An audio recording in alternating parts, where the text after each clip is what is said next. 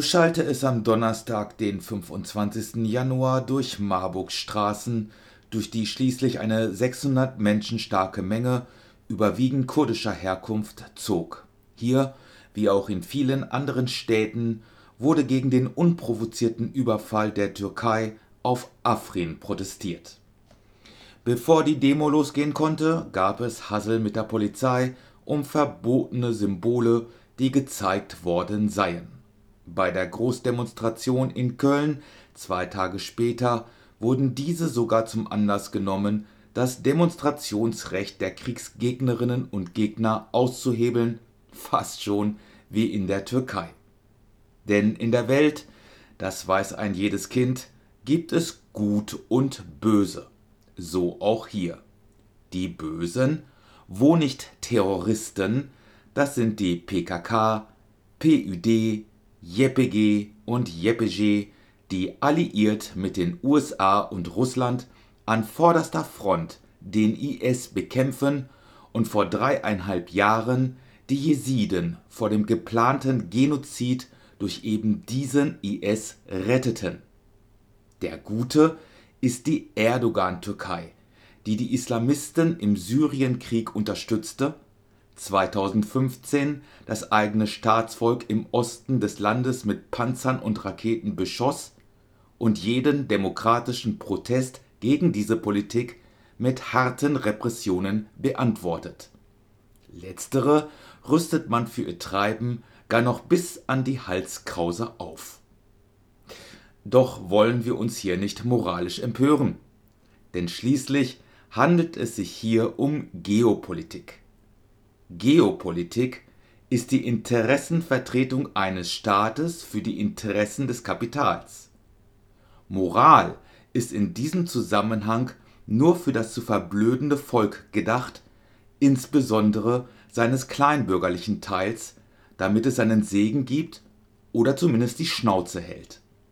Das zumindest funktioniert ganz hervorragend, wo es doch schon mit der Regierungsbildung so ächzt und knirscht. Wir hören im Folgenden einen Redebeitrag der DIDIF-Jugend.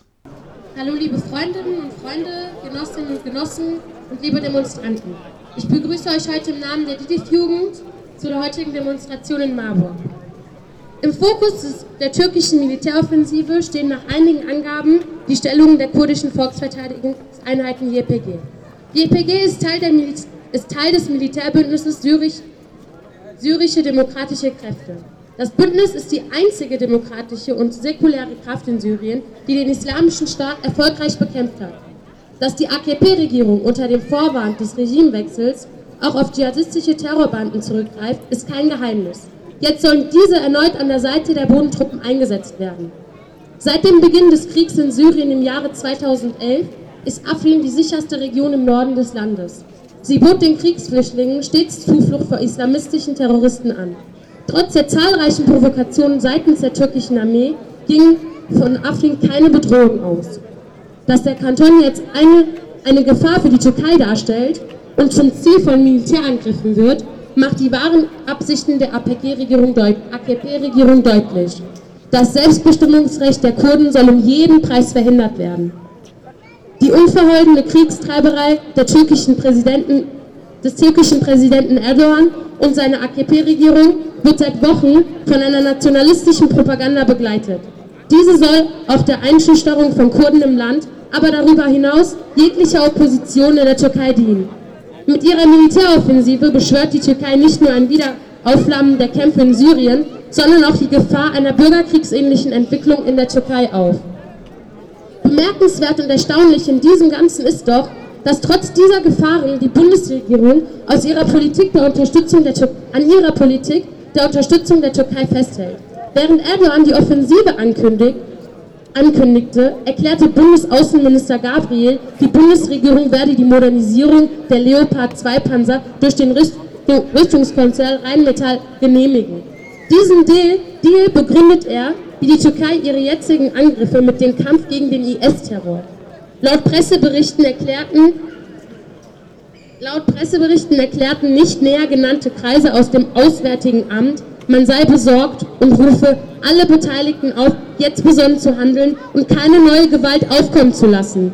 Dabei müsse man auch im Auswärtigen Amt wissen, dass die Rüstungsexporte der Bundesregierung an Erdogan den Kampf gegen den IS schwächen und stärken, nur den dschihadistischen Terrorbanden in Syrien stärken. So macht sich die Bundesregierung zum Komplizen Erdogans und der türkischen Regierung. Eine Normalisierung der Beziehung zur Türkei, die jetzt von der Bundesregierung begrüßt wird, wird deren Verantwortung an weiteren Blutvergießen vergrößern.